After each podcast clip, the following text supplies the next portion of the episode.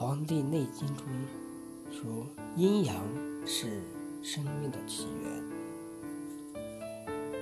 自然界的生命是源于天地阴阳的运动变化。《素问·生气通天论》中记载，通于天气为生命的根本，而这个根本不外天之阴阳。守十亿年以前，天地未开之时，宇宙是一个混沌状态。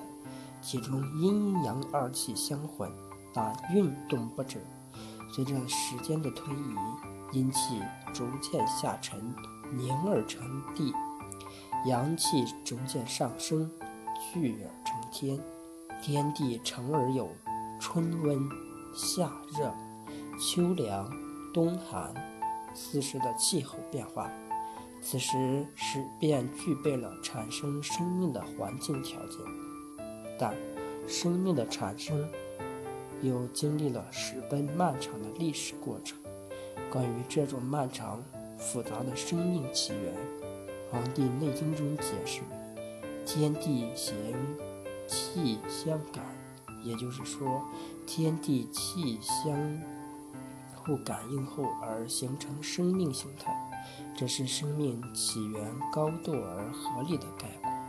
历史上就有。众多关于生命的起源，不同学说，但都不如《黄帝内经》中所论述的这样客观合理。